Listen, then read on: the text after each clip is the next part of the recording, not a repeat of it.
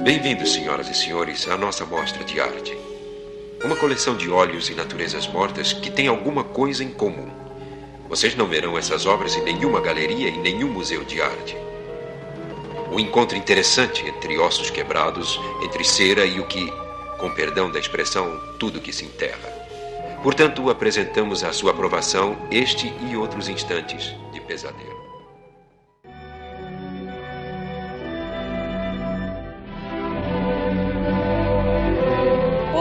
Seja bem-vindo à nossa galeria do terror.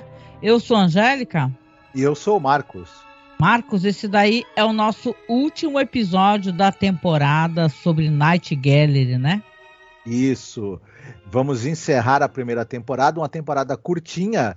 Foram apenas é, seis episódios mais o piloto, né? Portanto, sete.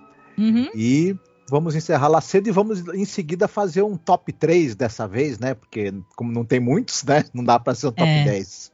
É verdade, normalmente a gente faz um episódio especial pro top 3, top 5, não sei o quê.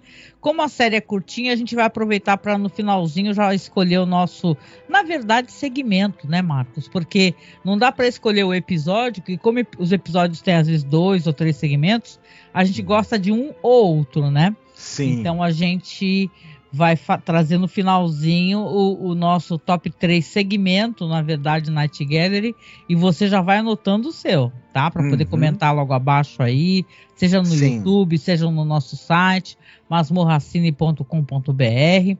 Mas vamos ao assunto, vamos ao episódio eu com muita alegria, eu venho aqui trazer para vocês o que eu acho que é um dos melhores episódios da temporada, né? Que a gente consegue chegar no final aqui com um episódio, na minha opinião, muito bom. E não é só nem na minha opinião, como na opinião de muita gente, já que é um ganhador do M. Uhum. O episódio, né? Então a gente vai ter aqui dois segmentos dessa vez. O primeiro é o Eles Estão Destruindo o Bar de T. Riley, roteiro do Rod Serling e direção do Don Taylor. E o segundo, bem curtinho mesmo, é o Último Laurel, né? Que é roteiro também do Rod Selling e a direção do Daryl Duke. Eu vou contar para vocês aqui a sinopse, então, eu, eu, como são apenas dois segmentos, depois a gente tem o nosso top 3, eu vou contar então um pouco da sinopse e aí depois a gente comenta né, e fala curiosidades, etc. Tá certo? Uhum. Bem-vindos, senhoras e senhores, à exposição do Salão do Mistério. Nossa primeira obra desta noite: Rostos, quadros, pigmento e desespero. O desespero calado de um homem acima dos 40 que se torna inseguro entre o medo e a desconfiança em si próprio e nos outros. O quadro se chama Estão Demolindo o Bar de Tim Riley. Vamos lá então ao primeiro segmento que é o Eles Estão Destruindo o Bar de Tim Riley. Tá, ele é indicado ao Emmy é, Outstanding Single Program, em 1971, reputado como um dos melhores segmentos já produzidos no Night Gallery. O título original é Tear Tearing Down Tim Riley's Bar. Aqui nós teremos a história de um homem, que ele é um homem que ele está em franca decadência. Ele está no 25º aniversário no emprego dele. Ele é um diretor de vendas e o nome dele é Randy Lane, na Pritkin Plastics. Deveria ser um motivo de comemoração, na verdade, afinal, ele é um homem importante, né? Só que, como eu disse, ele é um homem cheio de problemas e sem rumo na vida dele. No momento, o Randy é um cara que, por exemplo, tinha uma reunião com o chefe dele e não aparece, porque ele é dado a certos intervalos longos no almoço para tomar uns bons drinks, né? Hum. O chefe dele, né, que ele vai procurá-lo ali, não o encontra, já fica pé da vida, falando, ah, quando ele voltar, manda ele é, vir falar comigo. Ele tem uma, uma secretária dele que é uma personagem maravilhosa, vivida ali pela atriz a Diane Baker, né? Quero até que a gente fale um pouquinho depois sobre os papéis dela, que eu tô francamente é, muito emocionada com, a, com o papel dela. Ela é, ela é, uma das melhores coisas do episódio. Apesar de que todo uhum. mundo fala muito, obviamente, também do ator, né? Que ele tá muito bem, né? Sim. Mas ela, ela defende ele com unhas e dentes, então ela percebe que tem um funcionário que está querendo pegar o lugar dele e fica ali é, espetando né, o chefe, falando: ah, o cara está devendo isso, o cara está fazendo aquilo e tal. E quando ele chega, né, já visivelmente meio descabelado, meio amorcengado, né? E hum. ele fala todo alegre, né, e tal, que ah, ele estava comemorando, afinal são 25 anos, não é verdade? Então ele conversa ali com o chefe, que dá uma bronca nele, e na verdade ele está num momento muito sensível da vida dele, porque ele é um cara que ele não, ele não se sente encaixado mais nos lugares, assim, ele parece que está sobrando. Né? É por isso que eu acho, vou falar isso mais para frente, que esse é um episódio que ele conversa muito conosco pessoas de, com mais de 50 anos de idade. Eu vou explicar para vocês. Porque aqui neste momento da vida dele, ele é um cara que é viúvo, ele está naquela empresa há muito tempo, eu, o chefe está bravo com ele, né? Porque ele está tendo momentos difíceis na empresa e ele está muito chateado porque um bar que ele frequentava, que é chamado o, o bar de Tim Riley, né, está sendo demolido aquela, aquele local onde tem as empresas, os bares, está sendo também, você percebe, gentrificado, né? Está sendo demolido porque tudo está mudando. Como está mudando também as coisas na vida do Randy. Então aqui a gente vai ter uma história, eu vou deixar você falar, claro, você tenha coisas para falar, aonde você tem um momento na vida de um homem que ele ele começa a se desconectar da realidade e se reconectar com o passado que não existe mais, né? Ele perdeu a esposa muito jovem, ele é uma pessoa muito infeliz e vão ter grandes momentos aqui nesse episódio onde você vai ter atuação maravilhosa, incrível mesmo, né, desse ator aqui que faz o, o William Window, né, que faz o Randy uhum. Lane, e onde ele ele está refletindo a vida dele, a frustração dele, mesmo você percebendo que ele tem ali na secretária dele, que é muito fiel a ele, é, é um possível amor, né? E uma uhum. saída para uma nova vida. Então, eu achei interessante você citar a qualidade da atuação do William Windom, e porque esse episódio é dirigido pelo Don Taylor, e o Don Taylor era ator. Ele uhum. atuou em, em, muitas séries de TV, muitos filmes, inclusive ele é um dos protagonistas do filme Inferno 17, do Billy Wilder né? Hum, e, e, então, como ele era um cara, um, um ator, um, um excelente ator, o Don Taylor, ele, enquanto diretor também, provavelmente ali a gente está vendo que ele tem uma certa habilidade também para direção de atores, né? E a gente percebe que ele, o William Windom chega em momentos assim excepcionais na atuação dele. Ele, é, esse cara a gente já viu o, o William Windom em outros no episódios da Além da Imaginação. Você deve lembrar que ele tá no, no, ele é o militar lá do episódio dos cinco personagens à procura de uma saída, né, da terceira temporada. Uhum. E ele também faz o médico do é, Robert Duval no episódio miniatura, né?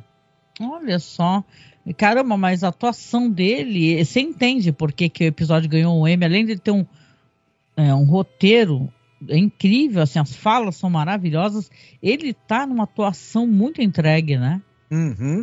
A, gente a gente consegue sentir, porque ele é aquele, como você mesmo já até citou, né? Ele, ele é um cara que ele é um gerente de vendas, mas ele já não tá, ele já foi um cara que foi campeão ali de vendas na empresa, só que ele, o tempo tá passando, ele, as, ele, ele tá vendendo cada vez menos e tem o, o cara lá, o Harvey, né? O, o outro, o outro vendedor fura-olho, né? Que quer o cargo dele, né?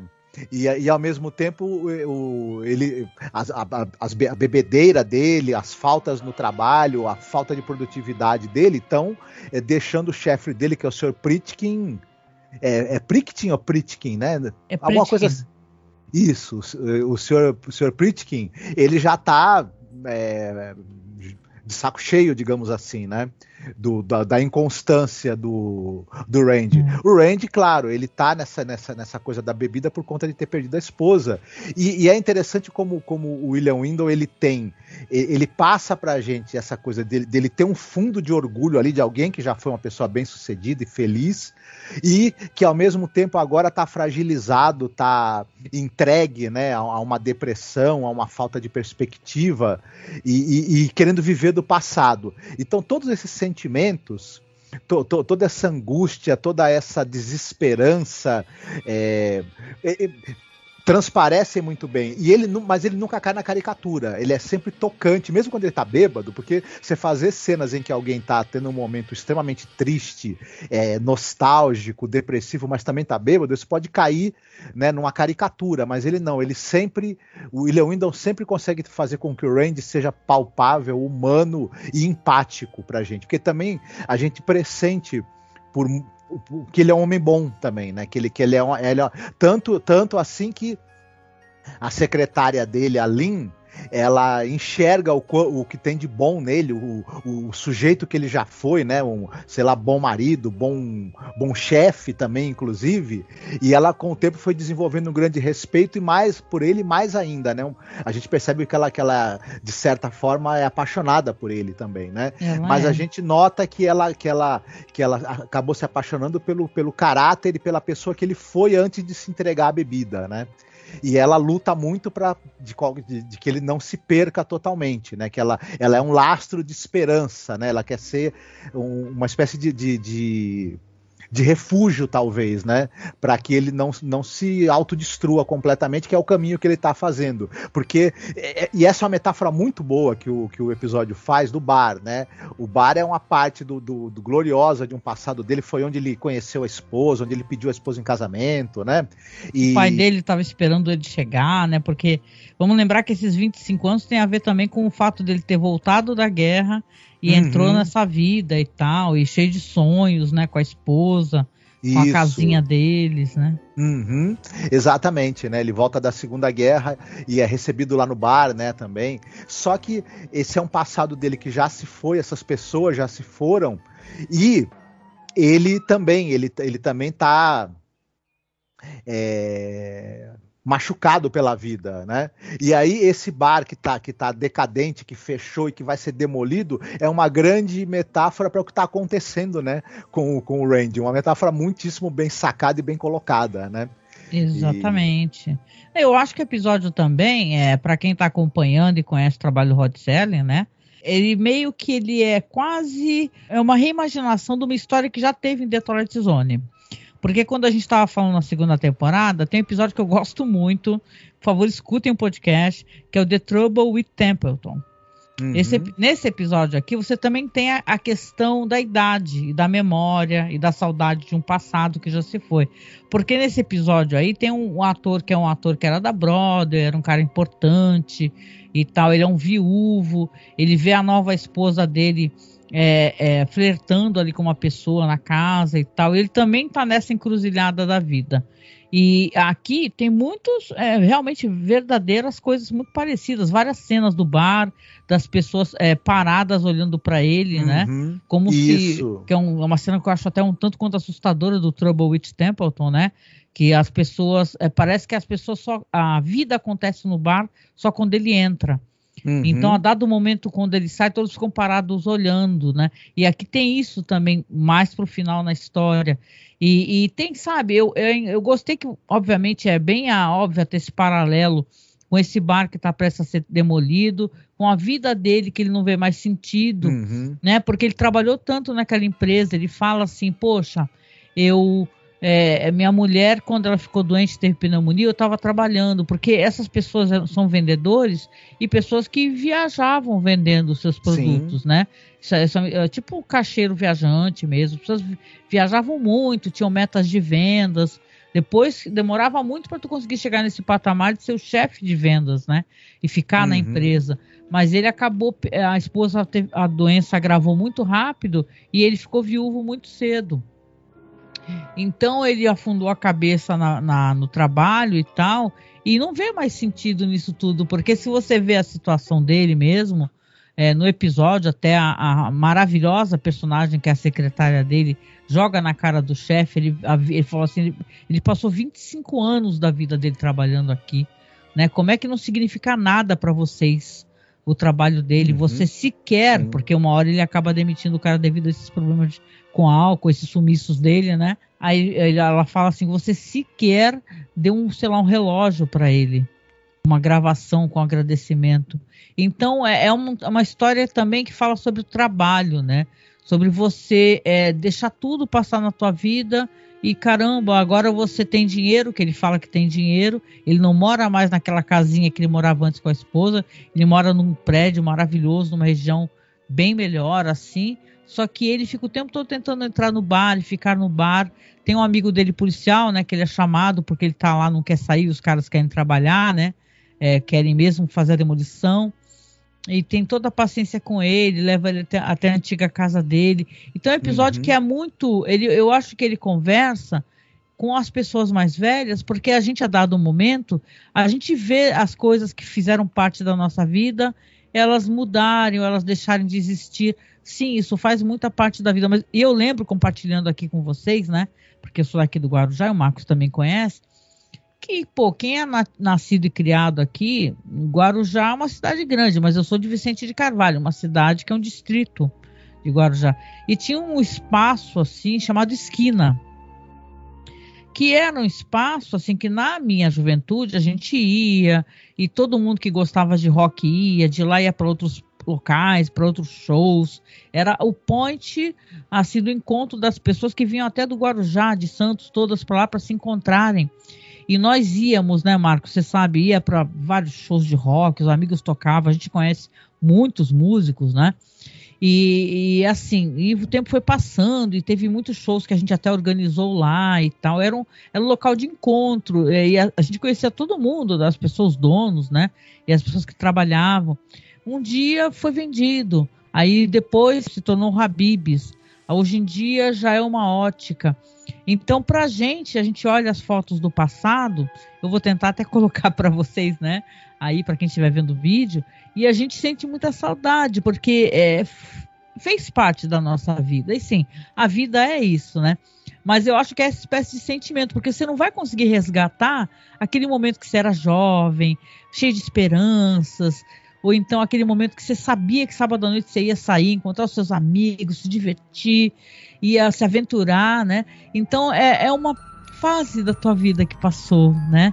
E é difícil para a gente lidar com isso e para muitas pessoas é difícil você pensar, poxa, né? Qual sentido, né? E tem sim, tem muito sentido, né? Porque a gente tem que mudar, porque as coisas mudam, né?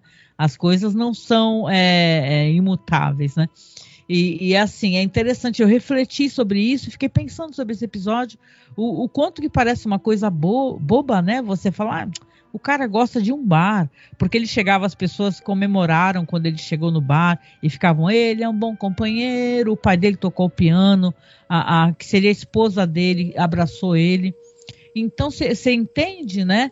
O quanto é tocante esse episódio, o quanto ele é uma, ele é, ele não é um episódio de terror, é um episódio aonde, claro, ele vai ser absorvido por toda essa lembrança, essa tristeza, uhum. mas é, ele é muito delicado. Então, talvez, eu penso assim, talvez ele não converse com pessoas muito jovens que acham isso muito enfadonho, né?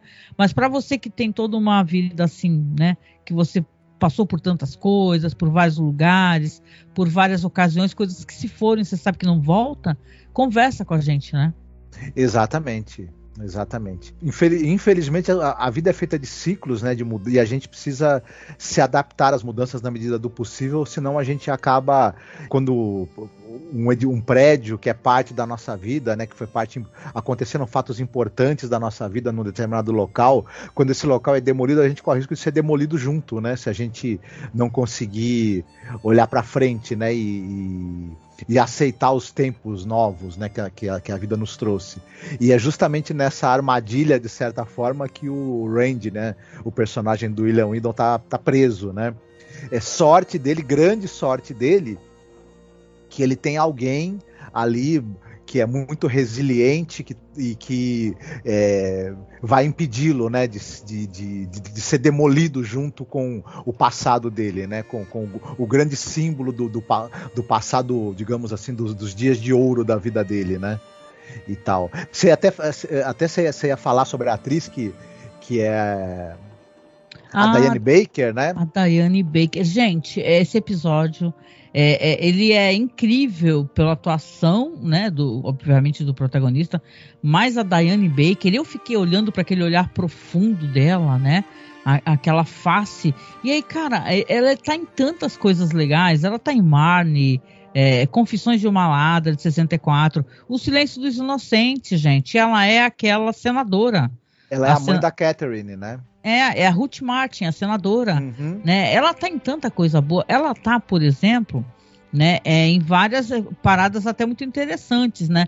Eu estava pesquisando aqui no MDB dela que ela parece estar aposentada, né? Não tem trabalhado recentemente, mas você vê que ela tá é, na, numa história de terror muito famosa, muito famosa, que é aquela, lembra que eu sempre falo de uma história da família assombrada, que antes de ter essa febre dos filmes da dos Warren, né? Que são os, o, o casal paranormal.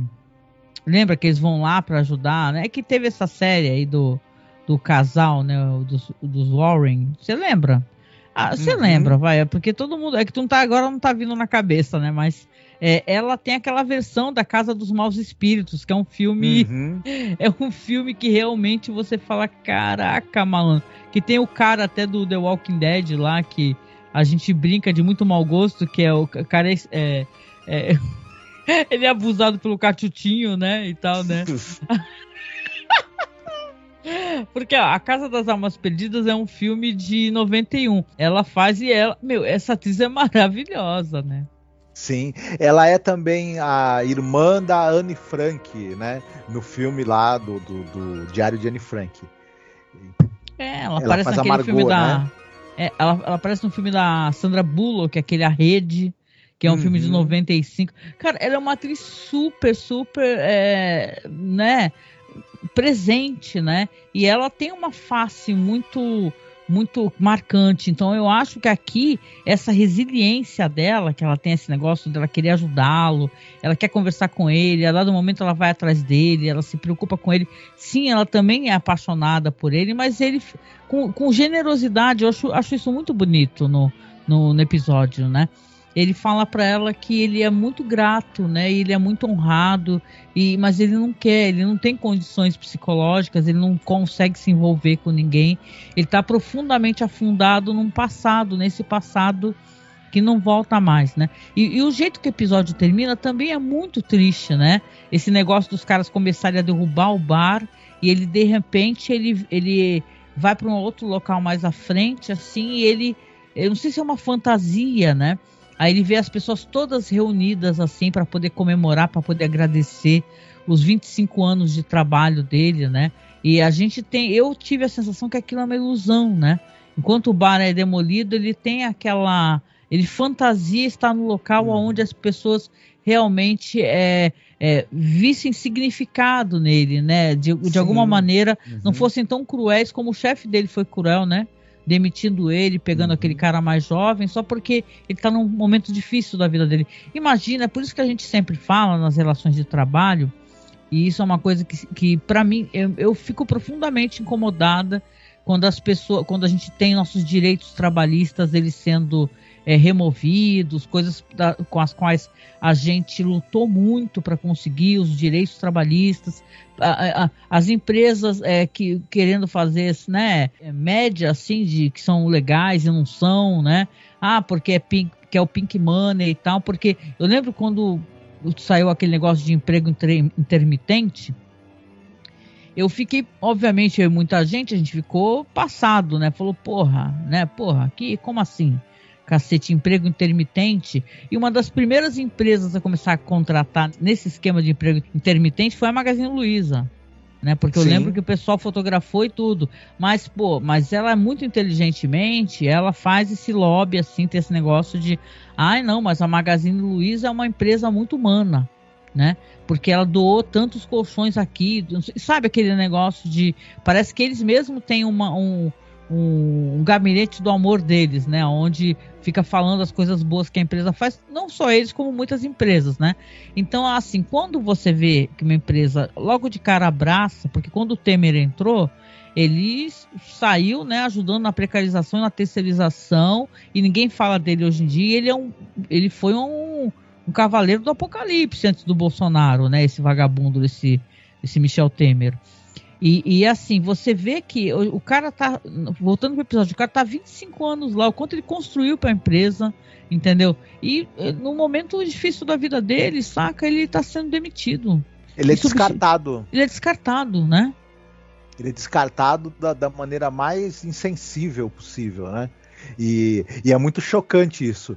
E aí, e aí, realmente, a gente vendo a maneira como o chefe o trata e o, e o joga fora como se ele fosse uma coisa sem utilidade, a gente, quando vê esse final, a gente realmente imagina que aquilo é meio que uma fantasia, né?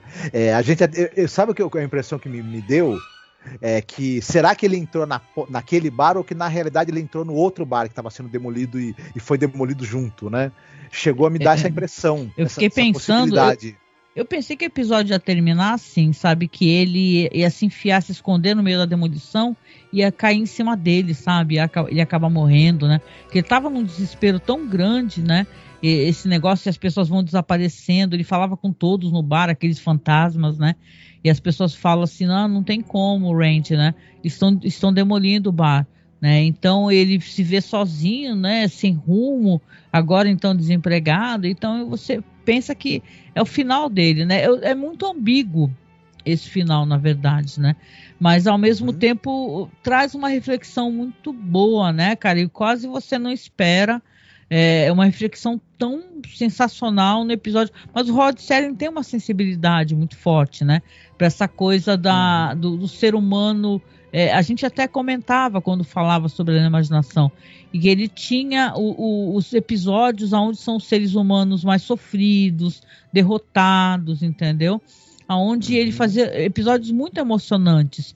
E eu acho que aqui no Estão Destruindo o Bar de Tim Riley, ele tem isso, ele, ele traz novamente isso, sabe? De, de, refletir sobre a nossa existência, né? Com toda a sensibilidade. Assim, é muito bonito. Então, o, o Serling, ele, em, em, além da imaginação, a gente viu, você, você até chegou a comentar também, vários episódios onde ele trata dessa relação das pessoas com o passado, né? E eu lembro também do, do, do, daquele, daquele cara do, do, do, trem, né? Que ele vai para a cidade onde ele, era, onde ele era criança, né? Isso. Tinha um cara, o publicitário, né? Que ele ficava sonhando que ele chegava numa cidadezinha maravilhosa, isso, né? Isso. Chamada Willoughby, né? Willoughby, aí, isso. Aí o cara falava, ah, você quer descer na cidade e tal, que é tudo tão tranquilo, uma cidade antiga, né? Aí no final episódio, o Willoughby e... é o nome da, da agência funerária, meu, puta merda. Isso. Mas eu lembro do outro cara que ele, ele, ele, ele tá de carro, né? E ele vai parar como, no, no, como se fosse na cidade onde ele, onde ele cresceu. E ele Distância a pé. Isso. É... Walk, walking Distance, né? A gente ele... gravou com o Alexandre, inclusive. Isso, e aí ele vê a si mesmo criança, reencontra os pais, os amigos, né? Tem aquele também, o Kick the Can, por exemplo. Kick né? the Can, os velhinhos no asilo que pelo fato de começarem a brincar, de chutar lata, eles viram criança.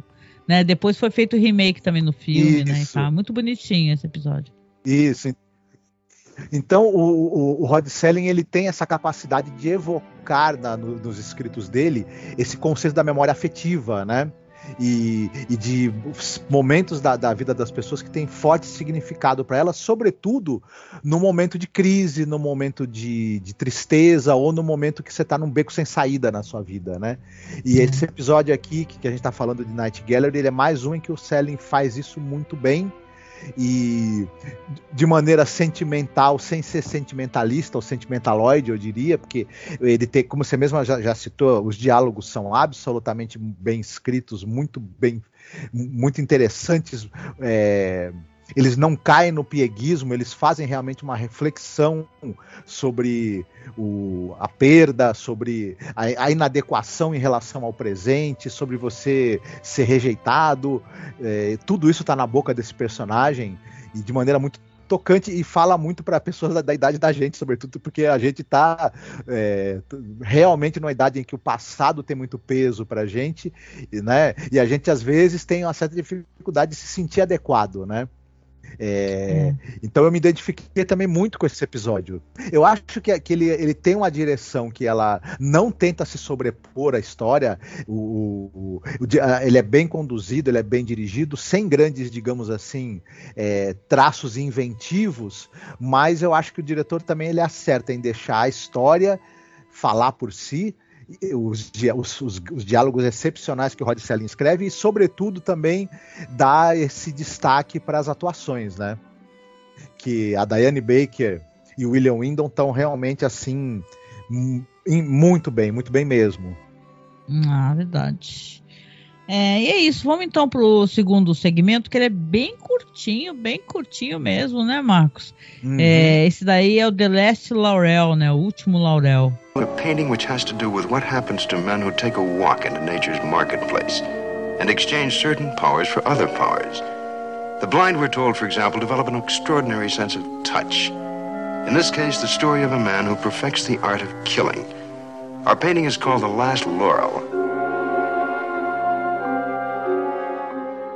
Sim. E você quer comentar um pouquinho? Exatamente. Você tem um, um cara que ele é o Marius Davis. Ele está é, numa cama semi-imobilizado, né? É, por alguma enfermidade que ele teve. E ele tá, está ali, né, fazendo né, um, muito contrariado, com muita raiva, né? Porque ele está conversando com. Eu não lembro se esse cara é o médico dele, o que que esse, que que esse, esse sujeito é dele. É o, é o médico, é o médico. É o, é o, médico, então. E ele tá dizendo ali que ele tá, tá ali, né, incapacitado de, de, de, de andar, de se mexer e tudo mais. E enquanto a esposa dele, que é a Susan, né, que é uma esposa, uma mulher jovem, mais jovem do que ele, bonita e tudo, está traindo ele com o médico. Isso na cabeça dele, né? E é, ele... É, ela, ele acha que ela tá traindo com todo mundo, assim, ele tá uhum. mega recalcado. Isso, mas especificamente também com, com o médico, né? E, e ele, exato, ele é um cara, um cara mega recalcado, né? E, enfim, ocorre que o nosso amigo Marius, ele não vai ficar apenas no ódio, né, na força do ódio. Ele é um cara que consegue fazer projeção astral. Ele consegue, né, fazer projetar a alma dele para fora do corpo. E aí ele vai buscar a sua vingança contra o, o seu médico e a sua esposa que, né, na, na, teoricamente estão tendo um caso. Né? Pelo menos isso na cabeça dele. O problema é que, né, três pontinhos, esse plano não vai dar tão certo como ele tá pensando. Cara, esse episódio aqui, se a gente tava falando bem do primeiro episódio, esse aqui é reputado como um episódio curto e bobo, com uma premissa Isso. paranormal. Esse The Last Laurel, cara, a gente deu risada aqui, porque é muito idiota o episódio, assim. Uhum. É, é, e tal, tem uns atores legais, né? Tem o, o Jack Cassidy, né, fazendo o cara que é um atleta que tá de cama, né? Uhum. E, e, cara, é basicamente, não tem nem o que falar. É um episódio onde o cara fica falando que vai se vingar da mulher, que vai fazer isso, vai fazer aquilo, e ele consegue fazer projeção astral. Isso. Aí, yeah. É tal qual o episódio do Chaves, ele vai começar a tentar sair para poder matar a esposa, né? Isso. E aí ele pega, né, um eu não lembro agora o que ele, ele pega um objeto para Ele pega gol... um castiçal. Isso, ele pega um castiçal e ele vai até o quarto onde estaria a esposa para né, bater nela até matar.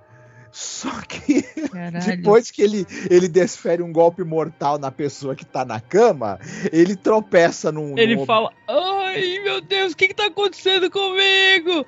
O cara é muito burro, mano. Ele fez fez projeção astral e bateu no corpo dele mesmo. Ele é muito burro, cara. Isso, matou a ele, matou a si mesmo, né? É, ele, é, é muito curto e bobo o episódio de, de rachar o bico. Eu percebi que ele esbarra num objeto e quando ele olha pro objeto, ele lembra que, objeto, que esse objeto tava no quarto dele, acho eu. Aí ele fala, é. É baseado, é baseado na história The Horse Hair Trunk do Davis Grubb, né? Sim. E é uma adaptação da série. Cara, é tipo assim, poderiam ter deixado pra lá esse episódio, porque uhum. tu, tu, assi tu assistia episódio foda, como foi esse daí do bar, né? Que tá, tão demolindo. Sim. E depois assistia essa besteira, que é a última último negócio da temporada. Sim. Meu Deus, é muito Mas, bobo para a gente não deixar passar em branco, né? É, vamos a gente pode falar do, do, do, do, elenco, né? Que o, o, Jack Cassidy ele é ele tá num filme. É, o Clint Eastwood dirigiu um monte de filme na vida, né? E alguns o pessoal nem lembra direito. E, mas ele tá num filme que o Clint Eastwood dirigiu e estrelou, que é o Escalado para Morrer. Você vai lembrar desse filme? Ah, sim, tá. Inclusive no MDB dele, né? Isso. O, o, o Clint Eastwood é um cara que ele é um professor, mas ele tem uns hábitos muito, muito caros também. Ele coleciona artes, ele coleciona antiguidades. E para manter o custo desse hobby dele, ele trabalha como assassino para o governo americano, para um, uma subdivisão da CIA. E aí, eles falam para ele que ele tem que assassinar um pessoal durante uma escalada numa montanha. E ele tem que ele tem que assassinar, por exemplo, o Jack Cassidy, né? Que, que o Jack Cassidy teoricamente ele é, ele é ele também é um assassino, só que ele trabalha para uma agência rival, né? Agência governamental rival e putz, isso daí é, é, é um filme do Clint Eastwood muito menos conhecido, né? E o, o outra curiosidade, o Jack Cassidy também, ele, ele foi protagonista numa série que chamava Ele e Ela. Ah, She, né? Eu vi Isso. aqui. Isso. Essa, essa, série é o seguinte: era um cara que o ca, era o cara e a, e, a, e a, namorada. Esse cara era um, era um desenhista de quadrinhos. E ele tinha um, criado um super-herói. O quadrinho dele faz sucesso, isso na série, e ganha um seriado de TV. E esse seriado, quem vai fazer esse super-herói é um ator que é um, que é um ator extremamente egocêntrico. E o Terceirado trata também da, da, da, difícil relação que esse cara, que é o criador do, do quadrinho, vai ter com esse ator altamente egocêntrico que vai inter interpretar o personagem dele. Esse ator também é vivido pelo Jack Cassidy na série, né? E também vale a pena a gente destacar que a, a quem faz a esposa aqui do, do, do personagem aqui, é, é, a, é, aquela atriz Martine Beswick, que o pessoal deve lembrar dela, que ela é uma famosa Bond Girl, né? Ela tá no 007 contra a chantagem atômica, né? Que é o Thunderball, né? E o 007 é, contra Moscou contra 007. E também vale a pena a gente destacar que ela tá num outro papel maravilhoso. Você lembra do, do médico e o monstro da Hammer? Ah, sim, pô, sim né, que o cara tomava o soro, em vez de ele virar o Sr. Hyde, ele virava, na verdade, a irmã, a Sister Hyde, né? Que era uma mulher assassina, uma mulher serial killer. Sim, eu lembro. E, a, e essa personagem também é vivida pela Martine Beswick. Então eu tava lembrando desse filme, lembrando que ela tá maravilhosa no filme do. É, do, muito do... engraçado. A Hammer tem um. Uns, uns, filmes assim maravilhosos assim. A gente falou muito de Hammer e tal para quem quiser, né? Porque a gente tem os, os, especiais de terror, né? Todo ano, né? E a gente fez o especial de Halloween, onde a gente falou muito de Hammer, né? Uhum. No, quando foi falar do cinema britânico e tal. É, é Hora do Chá com Dois Cubos de Sangue. Olha o título que a gente colocou, que legal. Uhum. Agora, o episódio em si. É, é, é, aquele negócio, né? Ele é realmente curto, ele é quase que uma pegadinha do malandro, né? É Meio, bobo, né? É quase é um bobo, sketch. É quase um sketch. Em termos de direção, ele, ele, quando o cara vai fazer a projeção astral, ele usa aquele efeito bem simples de, de, de fazer uma sobreposição do cara sobre, em cima do cenário, né? E, que funciona, beleza, né? Mas não tem nada assim de chamativo. E eu também, nesse caso específico, eu acho que eu não. Eu, eu não gostei muito da atuação também do Jack Cassidy. É, eu, o, é, o seriado ele, dependeria. Ele não tem muito o que fazer. Aliás, nenhum personagem quase tem muito o que fazer, né? Tem Sim. menos de 10 minutos por episódio. Uhum. É, então, enfim, é um episódio que ele, assim, ele não tem nada de errado com ele, mas não tem nada de muito certo também, né? Ó, eu acho que eles poderiam ter terminado só com a história do cara lá do bar, porque aquilo ia terminar numa nota altíssima, né? Eles uhum. conseguiram fazer a gente lembrar que fica tendo segmento bobo. né, na sim, série, mas sim. tudo bem, né? Sim. E é mais um segmento de marido traído, né? Porque essa série, eu vou te falar que ela tem quase que um cacoete com essas histórias de, de, de marido traído, né? É. Mas, enfim. Não, e o Jack Cassidy, ele faleceu em 76, né? E tal. Uhum. E a série aqui saiu em 71, o episódio que ele participou, né? Então, ele tá, ele passou, não demorou muito para ele falecer, né? É isso. É, então, a gente vamos fazer agora então o nosso top 3. Por que top 3? Porque cara, são seis episódios com alguns segmentos e uma boa parte deles. Né, eu acho que nessa primeira temporada é muito. Um, é muito baixa fervura, sabe? Demorou um pouco para sair, né? O, a série em si, né? E na segunda temporada que eu acho que o bicho vai pegar muito mais. Tem episódios excepcionais mesmo, né? Não que esse não tenha, mas a gente vai fazer aqui um top 3, então a gente vai conversar sobre três episódios, né? Eu vou come começando de baixo para cima, por grau de importância. Eu começo contigo então, Marcos. Olha, o meu terceiro episódio preferido é o Cemetery. O Cemitério, que é o episódio piloto, é o primeiro segmento, dirigido uhum. pelo Boris Sagal, né? Isso. Divertidíssimo, né? Esse episódio. Divertidíssimo. É um dos momentos mais divertidos dessa temporada. É, eu acho que ele equilibra. A gente comentou sobre isso, né? É, tem um equilíbrio maravilhoso ali entre o, essa sugestão do horror, né? Um certo tom de, de, de, de um certo humor também. É, atuações muito boas, uma direção muito segura, umas reviravoltas divertidíssimas. O, o Ossie Davis e o Rod McDowell tão que tão nesse episódio. Não, não dá, não dá.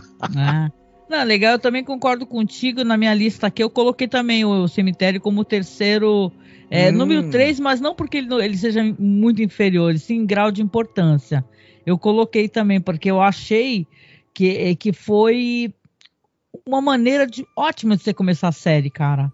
Ótima. Você fala, cara, que você fica grudado né? Quando você vai ver essa parada que o cara ele mata o tio, né, para poder dar o dinheiro. Aí começa a aparecer, o, o, tio era um pintor e tem um quadro que fica o tempo todo mostrando o cemitério. Aí vai a tumba do tio que tá, tá pintada no cemitério se abre, aparece um caixão, depois uma pessoa saindo do caixão. Porra, né? Isso daí é o melhor que há de cripta do terror, cara. É uhum. É muito divertido, assim. Eu também tô no mesmo patamar que você. Né? O terceiro vem aqui, que eu, a, que eu gostei assim, pô, se é para escolher, né? Eu também recomendo quem está escutando, quem está assistindo escolher também, é o cemitério. E o segundo? Para mim, o segundo foi o Ais. Cara, a gente está muito pau a pau nessa parada aí, né? Também, meu. E você, ah. por que que foi? Ah, porque primeiro que eu gostei demais da narrativa. Eu acho que as soluções visuais, inclusive, de narrativa visual que o Spielberg, que é diretor desse episódio, né, ele encontrou elas são muito sensacionais, sabe? É muito interessante. É, a, o roteiro do Selling é bacana, é um roteiro bem, bem amarrado, mas eu acho que com a direção e a, e, e a inventividade visual que o, que o Spielberg imprimiu nesse episódio, ele ainda ganhou um tom acima. E aí junta-se a isso a excepcional atuação da Joan Crawford. E aí, para mim, né, eu acho que é um episódio que tudo deu certo tudo, concordo demais, adoro o uso de, da imaginação daquele negócio, aquela cena, a gente comentou, né, sobre isso, que ela é, tá no escuro, aí para mostrar isso de maneira visual pra gente, é, você escuta ela batendo nas coisas, só que ela tá numa sala escura. A atriz, entendeu? Uma sala toda escura, não aparece nada. Só que é ela tateando pelo apartamento e batendo nas coisas derrubando. Então, porra, é muito legal, olhos. Eu, se você tá assistindo aqui, né, ou escutando o podcast, pô, dá uma assistida no episódio que tá lá no nosso canal do OK que é muito bom. Uhum. Concordo muito contigo. E o primeiraço? Então, é, Olhos, ele só não foi o meu primeiro, porque ele é um episódio também até curto, né? E mas para mim o primeiro é, é, difícil não ser esse o é, the, the, They're Tearing Down Team Relays Bar que é o que a gente comentou hoje, né? Foi inclusive Verdade. um episódio premiado e apesar dele destoar até certo ponto, porque ele não tem elementos fantásticos, né? Mas eu acho que ele dentro dessa que a gente já comentou, dentro dessa tradição que o Serling, né, que, que o Rod Serling tem de, de, trabalhar essa coisa da relação das pessoas com o, com o passado, né? É, essa mítica do, do, do, passado onde você, onde você era mais feliz, onde a vida era mais dourada e tudo, e, e, e as poderosas reflexões que isso tem. É, é, é o Selen está meio que no, que, no, que no, até na zona de conforto dele, é algo que ele sabe fazer muito bem. E então esse episódio ele tem uma atuação impressionante desse ator, né, do, do William Windom. Ele, ele, é realmente tocante, ele funciona muito bem como drama. É... Enfim, é, eu, eu, eu, não sei nem dizer se ele, é, em, termos de, assim de narrativa, ele é o melhor, mas ele é o que me tocou mais, né? Sim. Então eu acabo. Ele também é muito bem feito, claro. No, no, no, não estou dizendo que a narrativa dele seja ruim e tudo mais, mas ele acaba sendo para mim o mais tocante. E eu gostei demais do, do, do, do da, da interação entre, entre o William Windom e a Diane Baker. Ah, eu, sou, eu apenas concordo com você. E a gente nem combinou, né? Mas olha só, é maravilhoso o episódio. Tudo uhum. que eu tinha uhum. para falar, falei aqui, né? Até compartilhei assim um pouco sobre esse negócio de tu ser uma pessoa de idade, né, e ver as coisas mudarem. É maravilhoso e, é, claro, uhum. tem episódios aqui que eu acho que merece uma menção honrosa em nome do Trash, o, o Homem Morto, né? Que é o ah. episódio ah, também do. É o primeiro que é dirigido pelo Douglas Reis, que a gente adora, né? Era a minha primeira menção honrosa. Ah, é? Não, porque é. a gente não vai fazer várias menções honrosas, não, porque senão não adianta ter um Isso. top 3, né? Isso. Mas eu acho esse daí maravilhoso, porque ele é meio absurdo, né? o episódio. Isso. Então... Mas eu, eu posso fazer mais duas menções honrosas? Ah, e já tá roubando no jogo, mas tudo bem, vai lá. É, eu, eu, eu, o The Little Black Bag, porque também tem né, o, o Bugs Meredith, não, é, é muito. Ver o Bug, Bugs Meredith atuando, né, vale a pena. Então. E esse episódio. O Bugs é um episódio... Meredith é aquele ator esquisitíssimo que tá Isso, isso. E eu gostei também do The House, é um episódio que eu achei que ele também é bem interessante. São ah, esses tá. aí que eu acho que para mim. E o restante é. né? E o restante é, é, qualquer, qualquer negócio, né? A gente comentou uhum. a natureza do inimigo, que aparece uma porra de um rato, meu, no, no, no espaço sideral, né? O Certa Sombra na Parede, puta, se fosse maior e mostrasse mais Agnes Moorehead, entrava, meu, porque eu sou fã mesmo de carteirinha da Agnes Moorehead. Uhum, isso, e eu acho é... que o episódio que ele tem elementos de terror que não são bem aproveitados, né? É, Faça-me rir é meio bobo, né? E tal. Tem outros episódios assim, assim. A, é, a gente, quando a gente vai fazer um podcast, a gente pesquisa sobre e a gente sempre vai fazer o assunto ficar mais interessante, porque a gente vai pesquisar. E claro que você não pode pegar um episódio e falar assim, ah, nada nele presta. Sim, tem coisas que prestam. Então a gente vai comentar e conversar e tal. Sim, e é isso que é interessante em fazer um podcast assim sobre antologia. Mas assim, os que a gente achou interessantes mesmo é o que a gente mencionou aí. O resto são eh, fazem parte do negócio. E como boa antologia tem isso, você vai, assiste um, não gostou, aí pô, o próximo é maravilhoso e por aí vai, né? A brincadeira é essa, né, Marcos? Exatamente. Tem, na, na, antologia tem os seus pontos mais fortes, né? Seus, seus episódios mais interessantes e tudo mais. E, mas é, eu diria que nessa temporada, que é uma temporada curta, você até que tem né, bastante destaques assim de episódios interessantes e, e, e muito bem dirigidos, muito bem conduzidos. Mas eu creio que a gente na próxima vai ter muito mais coisa bacana para falar, né? E também algumas coisas para criticar também. Tenho certeza, certeza né? Certeza, né? É, pô, então é isso, né? Então a gente vem finalizando aqui essa primeira temporada de Galeria do Terror, Night Gallery. Lembrando que, que uma boa parte dos episódios, até da segunda, da primeira, obviamente, da segunda, estão lá no nosso canal do OKRU. Para quem quiser assistir, depois eu vou lá continuando a fazer o piloto também, legendando, né? Porque agora eu tô meio cheio de trabalho, não tô conseguindo, né? Mas, olha, foi maravilhoso, adorei, né? É uma coisa que eu acho que vai render muito papo ainda. E com toda certeza, ano que vem vai ser bem maior. Vão ter mais episódios, assim, para o pessoal poder aproveitar, porque eu acho que foi quase que meio que um gostinho, né, Marcos? Sim, sim, foi uma amostra grátis, digamos assim, do que é, está por vir aí mais para frente nas duas temporadas que faltam da série. Certo. E você, qual foi o segmento ou episódio que você gostou mais? comenta aí nos comentários. Eu venho finalizando aqui então esse programa. Primeiro agradecendo quem está acompanhando, né? Porque tem muita gente boa acompanhando, incentivando, compartilhando os episódios, nos apoiando, né? Porque apoio de você é fundamental para que a gente consiga, né? Manter os podcasts no ar, continuar fazendo o podcast, porque também não adianta a gente fazer o podcast e não conseguir deixar ele disponível para as pessoas, né? E também a gente, por mais que eu faça esse trampo, né, de ah, eu vou fazer Galeria do Terror, eu vou criar um perfil no Spotify, no Spotify para Galeria do Terror. Spotify é muito chato, né? É uma ferramenta que fica derrubando o podcast por causa de música de fundo e tal, né? Então é assim, a gente agradece muito quem está nos apoiando, seu apoio é fundamental mesmo, de coração, né? Obrigada por nos ajudar, por ajudar a gente a continuar comprando equipamento, mandando pix pra gente. Nosso pix, por sinal, é apoio masmorra@gmail.com. A gente usa essa grana para pagar site, comprar equipamento, estamos precisando comprar equipamento, tá?